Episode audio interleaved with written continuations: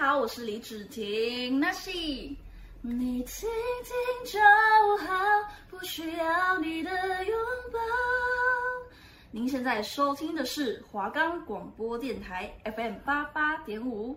那爱好萨里嘎嘎马波罗吉哈那嘎古，欢迎来到那爱好原住民大小事。我是蔡璇，主语名字叫哈娜。那我们的节目是在每个礼拜三一点到一点半会播出。我是主持人蔡璇，欢迎你们一起来聆听那爱好原住民大小事。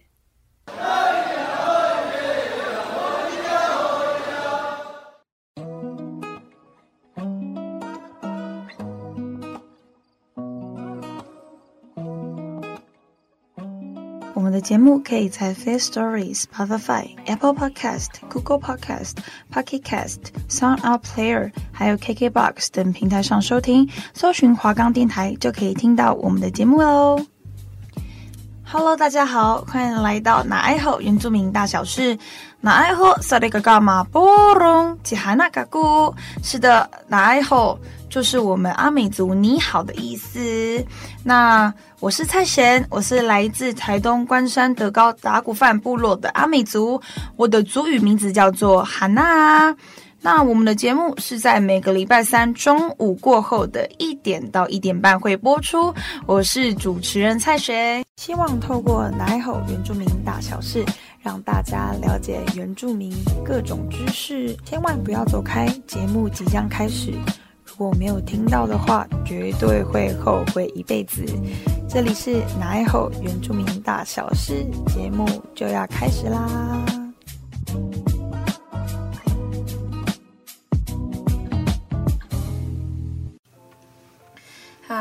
大家好，好久不见，我是 Hannah，大家都过得好吗？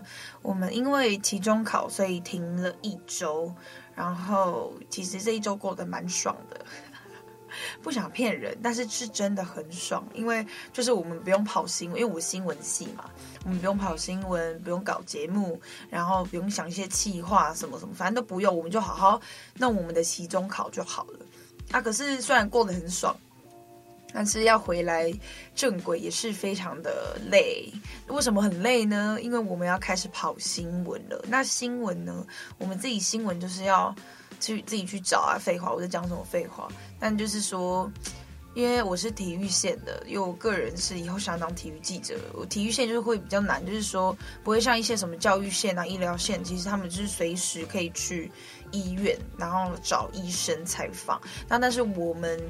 嗯，体育线的就是要配合比赛赛事嘛，就是我们自己想拍，但没有比赛，但也没有办法。然后反正因为一些原因，我常常忘记交稿或者怎样，反正就是你知道年纪大了，哦，才二十一岁，年纪大了，就是我有时候很容易忘记东西，因为我要上班啊，还有要拍新闻，什么各种事情，所以我就就是你知道常常忘记嘛。然后我就被有一些小惩罚，然后这个小惩罚就是我要再多拍一些新闻，等于是说我们其实我录的这个礼拜我还有两篇新闻要拍，原本大家都要拍的，另外还有是我另外还要再拍两篇新闻，等于是说我要拍四篇新闻。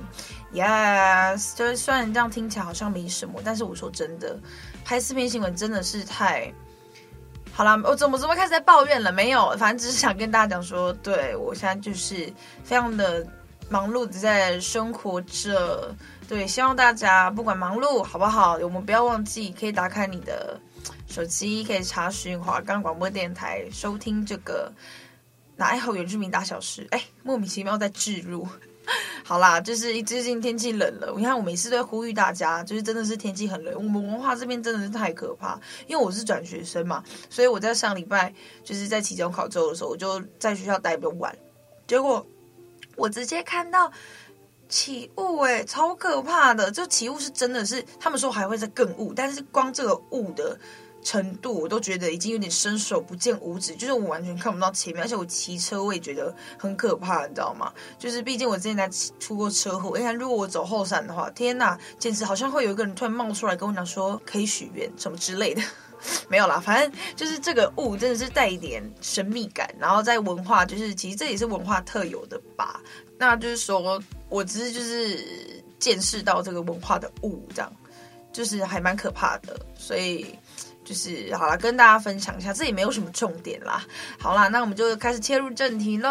那我们就来到了原住民一点通的时间。为什么是一点通呢？因为刚刚好我的节目是在一点播出，所以就是一点。通好不好？如果是四点的话，就是四点通。五点是什么呢？你们自己想。好，我不讲。好无聊，很无聊的主持人。好啦，那今天呢，原住民一点通的时间就是我也会在这个时间跟大家介绍族群，那个原住民的族群。那其实我在前面其实有已经有介绍过阿美族、布农族，还有排湾族。那今天呢，我也介绍了我非常非常喜欢的。卢凯族，它跟排湾族有一点的相似，但是其实也没有很没有很像，但是他们就有一点的相似。这样，好，那我就开始来介绍喽。那卢凯族社会的特色是任务分工甚密的阶级制度，融入婚姻、政治、宗教、祭祀与艺术各领那他们是以百合花为鲁凯族的族花，文化的核心以百合花的配饰圈最富特色，最具有表彰的圣洁、胆识、勇气与尊荣的意义。经济生活以小米种植为主体，那小米收获季是为最重要的祭典。刚刚有讲到百合花嘛，对不对？其实百合花就是他们对于他们来说是非常非常重要的。鲁凯族啊，他们这一词的由来有三种不同的说法。那目前他说目前是没有一个定论的。那一种说法认为是鲁盖，是鲁凯族的自称，意思是说住在高冷山上的人的意思。那一种说法是鲁凯转化成一个排湾族语词中有东方上游深山的意思。好，那其实讲到这个，有点像是呃，我们平时说我们阿美族嘛，我不知道我之前有没有讲到，就是我们阿美族有阿密斯跟班扎，对，那其实阿密斯跟班扎其实都是相同的意思，就是我们阿美族的意思，但是最多人叫我们是说，哎，你是阿密斯吗？那其实最多人是讲说我们是阿密斯阿美族嘛，但其实阿密斯我们阿美族不会自称自己叫阿密斯，我们都自称为自己是板扎。那阿密斯的这个名字是哪里由来的呢？是卑南族。对，卑南族称我们为，哦、对不起，我地理位置不太好，就是他们说东方还是北方的人这样子，就是阿美族，就是有点像是说台湾族称鲁凯族为鲁盖的意思，对，就其实是相同的概念啦，这样。好，那另外一种就是说卑南族的语词，哎，卑南族真的很爱给人家。取名字哎，好了没有啦？他说第三种是卑南族语词的鲁盖，是指称灵山脚的聚落。那卢凯族关于人类创生的神话有三种，第一种是东鲁凯群所传承的外来说，相传祖先是由海外登陆东海岸后落脚在中央山脉东西两侧；另一种是流传在西鲁凯群中，认为先祖是太阳。桃湖和石头的创生，还有高雄茂林下三社的口述历史，认为祖先的发源地是在茂林区大小鬼湖地区。卢凯族部落分布于中央山脉南段的两侧。分于高雄县、屏东县与台东县三个行政区。好，那刚刚讲到小鬼湖地区，那他们的产业与饮食，那卢凯族的经济生活有农业生产与狩猎活动两方面。那农农业方面主要是播种小米跟稻田，还有甘薯跟芋头。那狩猎方面呢，是以山猪肉。等肉类食品来源。那鲁凯族的传统主食是甘薯跟芋头。大家知道甘薯吗？其实我也不太知道是什么，应该是地瓜吗？有点像地瓜那种吧。对，那芋头应该大家都知道了。我超爱吃芋头，好像很多人不喜欢吃芋头，尤其是像火锅里面的那个芋头哦，Number one，尤其是加在那个麻辣麻辣的火锅里面。哦天哪，那么天气现在超冷，现在应该十三十四度，我好想吃火锅。真的是，好了好了，你怎么讲到这里来了？那他们族人也常常烘烤芋头干哦，芋头干感觉就超好吃。那他就是他们会常常去。把芋头烤干之后，然后以方便保存，就是不太会酸掉啊什么，因为干了嘛，就没有水分在里面，所以就不会有酸掉、臭掉的问题。这样，那以方便保存嘛。那狩猎是属于男子的工作，那男子要狩猎捕获野生动物才能算是成年人。那当男子陆续获猎三个头，就是。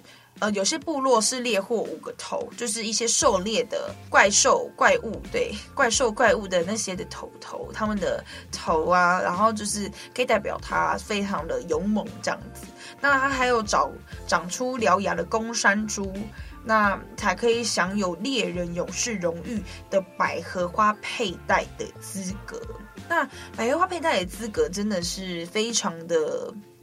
严格啦，就是你真的是要去证明你的能力，你已经是成年了，那部落的人才会来，就是认定你这样。那小米在卢卡族的生活中也有占有很重要的地位。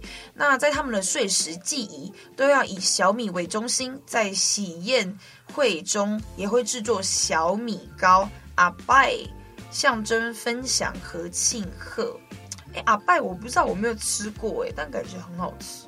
好，那卢凯族也会跟着排湾族有一样制作那个吉达富，吉达富就是意思就是说用叶子包裹的食物的风俗做法是以酸酱叶包裹芋头干粉末，然后再以肉块为馅。哎，吉达富我还我还没吃过哎，这我听过很多卢凯族跟排湾族的朋友，就吉达富就是最会让人家思念的食物，就像是我非常想念我阿妈做的瓜牛，阿妈。我好想你，我真的很想吃他的菜，你知道吗？以前小时候回家的时候都有阿妈煮的菜，然后现在长大，阿公阿妈都回部落了，就是只能回部落，就是有庆典，还有一些年假的时候才回部落，然后我就很想念阿妈的菜。那鲁凯族男女传统的服饰，鲁凯族的服装属于是方衣系统，那以棉麻为主要的材料，底色是以黑色为主，再以。红、黄、绿三等的原色鲜艳色彩刺绣衬出图案。那男子的传统服装是以皮革为主。过去在平时他们会戴皮帽、头巾、上衣、肩带、腰带跟鹿皮衣，还有鹿皮他们做制作的套裤等。那在盛装时呢，他们会加上头饰，就可能说参加一些呃祭典啊，还有一些可能是婚丧喜庆，都会戴上一些头饰这样子。那女生的日常服装，女生还有分日常，对，女生就比较麻烦。那他们有包括头巾，还有长袍、腰裙跟绑腿，还有手套等等。那在盛装时啊，他们头上也会换上刺绣跟珠绣。装饰的衣物，那珠绣是什么呢？就是把针线穿在那个小小珠珠上面，然后慢慢的刺在每一个族服上面。你知道为什么族服那么贵吗？因为它要手工，这是机器人没有代替，没有办法去代替的。我们知道吗？台湾不管是台湾族啦，就每一个族群，其实一个一个族服，一个族群的衣服，我跟你讲，一定破万。我说真的，其实我很感谢我妈妈，她也有有帮我做我的族服。就是非常感谢啦，因为其实族服得来不易，就是一种被部落认同。讲到刚讲到族绣嘛，那他们也会再加上花冠跟警示，还有监视各种饰品。那如今在祭典隆重的场合啊，或者是婚礼啊，他们可以看到族人盛装穿着传统服饰，是以示重视，然后借此彰显本族的文化。答对，就是这样。我跟你讲，不只是在重要场合啊，我跟你讲，我们穿。我们的族服就是以以代表达我们的重视，就像是我们阿美族，我们会穿，嗯、我们的族服嘛，去参加风铃祭。对，应该没有人是穿着夹脚拖，然后穿着很随便邋遢，给我去那边跳大会舞吧？应该没有这种事情吧？没有这种事情就直接踢出去，因为你给没有给我们一个尊重，我们也不会给你尊重。哎，直接在骂人，因为你知道，其实就是参加很多祭的时候，大家都会有点忘，就是参加久了，因为从小参加到大嘛，就会有点忘记我们原本的初衷，还有原本该。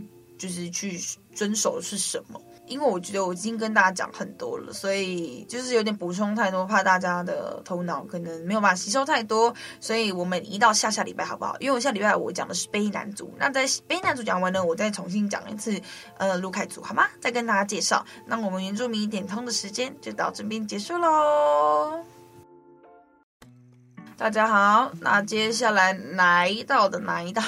来到的是我们未讲真啦的时间。好，那我今天要介绍的是卢凯族，就是我们梁文英。那其实梁文英啊，他就是出生在高雄市的基督徒。那他是台湾原住民的卢凯族跟泰雅族的混血。对，就是，但是原本想说跟大家介绍泰雅族，但是卢凯族的。的事情真的让我太喜欢卢凯族，他真的让我很喜欢，所以我就想说，好吧，那我就来跟大家介绍卢凯族这样子。那他其实会出名，也是因为是在超级星光大道的第二届，然后他参加选秀节目嘛。他在二零零八年的一月十八号总决赛以第二名亚军的佳绩出道，他真的很会唱，是真的，大家可以去听他唱歌，真的很厉害。那他曾在海角七号饰演六十年前的小岛游子。哎，我跟你讲，大家，我跟你讲，我刚刚有去查，我刚刚有去查梁文音，她超正的哎，她超适合演那种以前日本的女星，你知道吗？就是那种很复古，大家可以去查。现在马上打开你手机，如果你在开车的话，那就不要。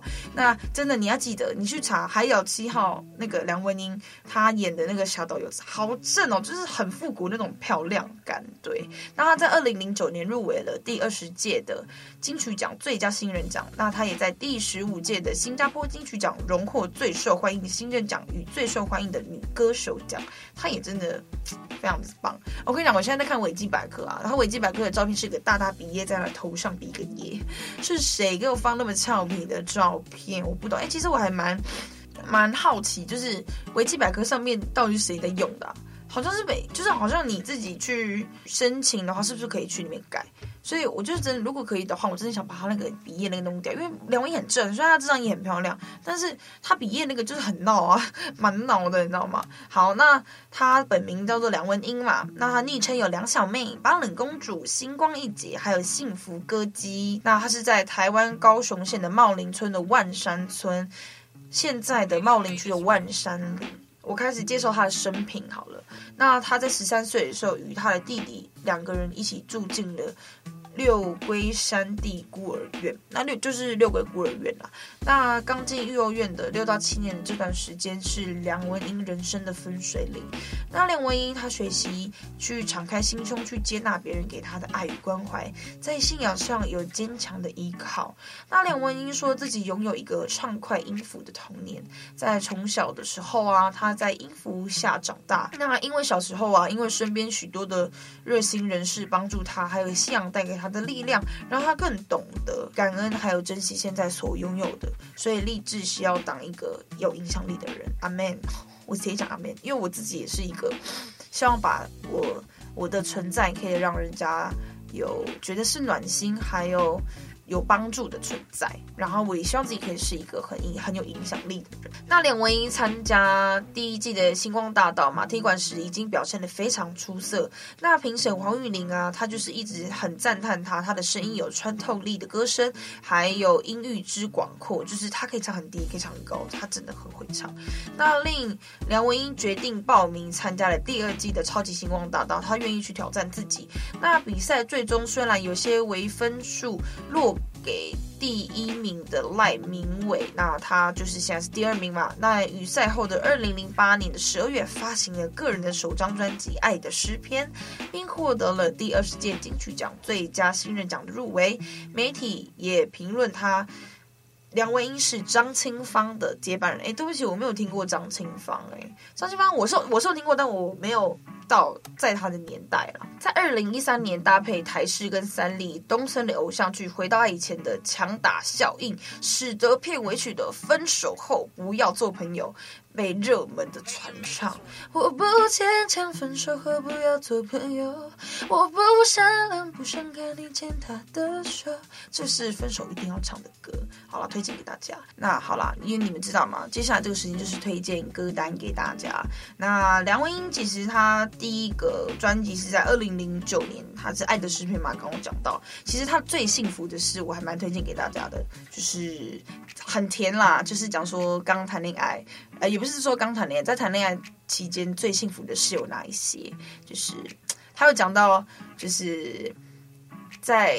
下雨的时候，你为我撑伞，光这个就已经有很最幸福的事了。幸有感受到幸福吗？好，然后还有他的那首《我不是你想象中的那么勇敢》，他这首歌叫做啦《我不是你想象的那么勇敢》。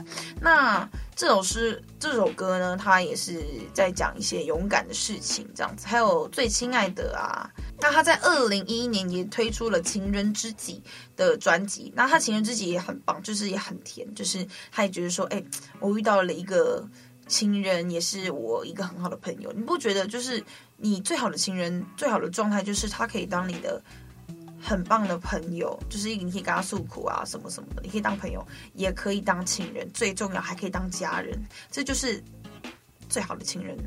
那我很喜欢他在二零一四年他出的专辑《慢情歌》。那我很喜欢他的里面的住在心里的过客，你知道曾经走过我一段，毕竟我教过那么多，那就是住在心里的过客嘛。它里面的歌词也其实还蛮贴近人心的。还有他当中也是在二零一四年也是推出分手后不要做朋友。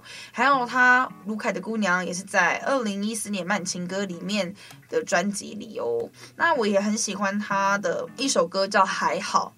他那首歌，反正我觉得他真的很适合唱出那种人家的心声啦，那才是真正歌手厉害的地方嘛。那这个时候呢，就是要来一首，好啦，大家一定都听过那个嘛。那个麻辣鲜师，当然刚看过吧？徐磊啊，我要当老师。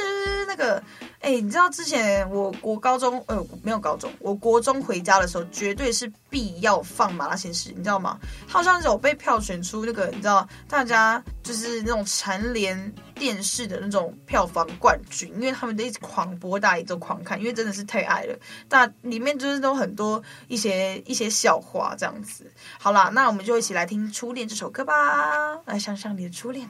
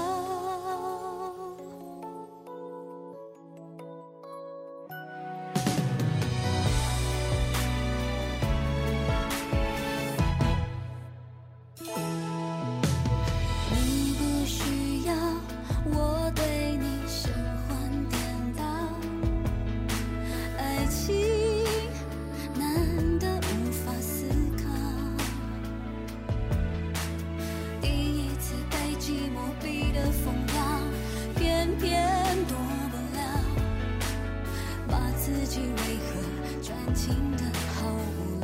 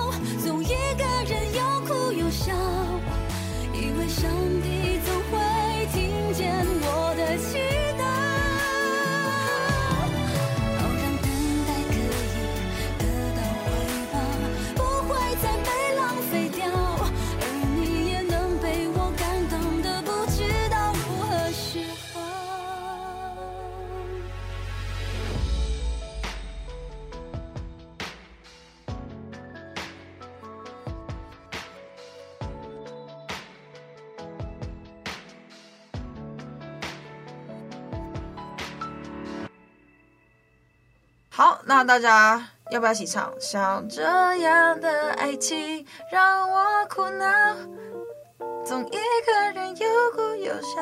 好啦，大家有没有听完这首歌有点初恋的感觉啊？回到初恋的感觉，感觉怎么怎么是有那个那个台湾狗语的部分出现？好啦，这首歌真的是还蛮有年代感的，而且也真的是让人觉得。很想念，就是很想再看一次《麻辣鲜师》，但是现在回去回播的话，就是非常画质非常非常的差。好啦，那接下来呢，就是给你问的单元，就是我今天只有一个题目啦，就是请问离婚真的代表不幸福吗？那为什么会讲到这个呢？因为文英啊，我们文英号他最近也离婚了，他在二零二零年去年就是离婚了。那其实。我也在探讨这件事情，因为其实，在录这个这一集的节目之前，也发生了大 S 跟她的老公汪小菲离婚的这个这件事情。那为什么我想要跟大家讨论这个事情呢？就其实我有问我朋友，就觉得说，哎，请问离婚真的代表不幸福吗？但我最后的答案就是 no no no no。为什么会不代表不幸福呢？代表其实你知道，一个人就可以富有幸福的意义，不是说两个人还是幸福。美满的婚姻才是代表幸福。No No，其实一个人你自己就可以赋予你自己幸福。那为什么想要探讨这个？就是说，像大 S 嘛，他他离婚了，他其实是非常说到做到的人。那他为什么会离婚？其实大家也可以上网去查啦。就是说，他自己有他自己的原则。那他愿为了要守护自己的那一个原则，所以选择离婚。那他。大家都知道，他并不是因为可能因为被感情不忠，还是离婚，还怎么样？但他不是。那梁文音呢？他现在过得也很好。我现在每天都看着 IG，他真的也都过得很好。那你不知道他是不是幸不幸福？但是其实不幸福不能跟离婚画上等号。对，那这个就是我今天的结论。这样子，好啦，那我们今天呢？就是介绍到这边，那我们下个礼拜要介绍的是卑南族。那卑南族呢，有谁呢？就是我们的 May 姐。张惠妹就是张惠妹，我真的太爱她了，好不好？下个礼拜给我一个小时，我也讲不完。那我也只有半小时的时间啦。好啦，那就今天就先这样喽。那这里是南后原住民大小事华冈广播的电台，谢谢你的收听，我们下礼拜同一时间见，拜拜。像这样的爱情让我苦恼，总一个人又哭又笑，拜拜。Thank you.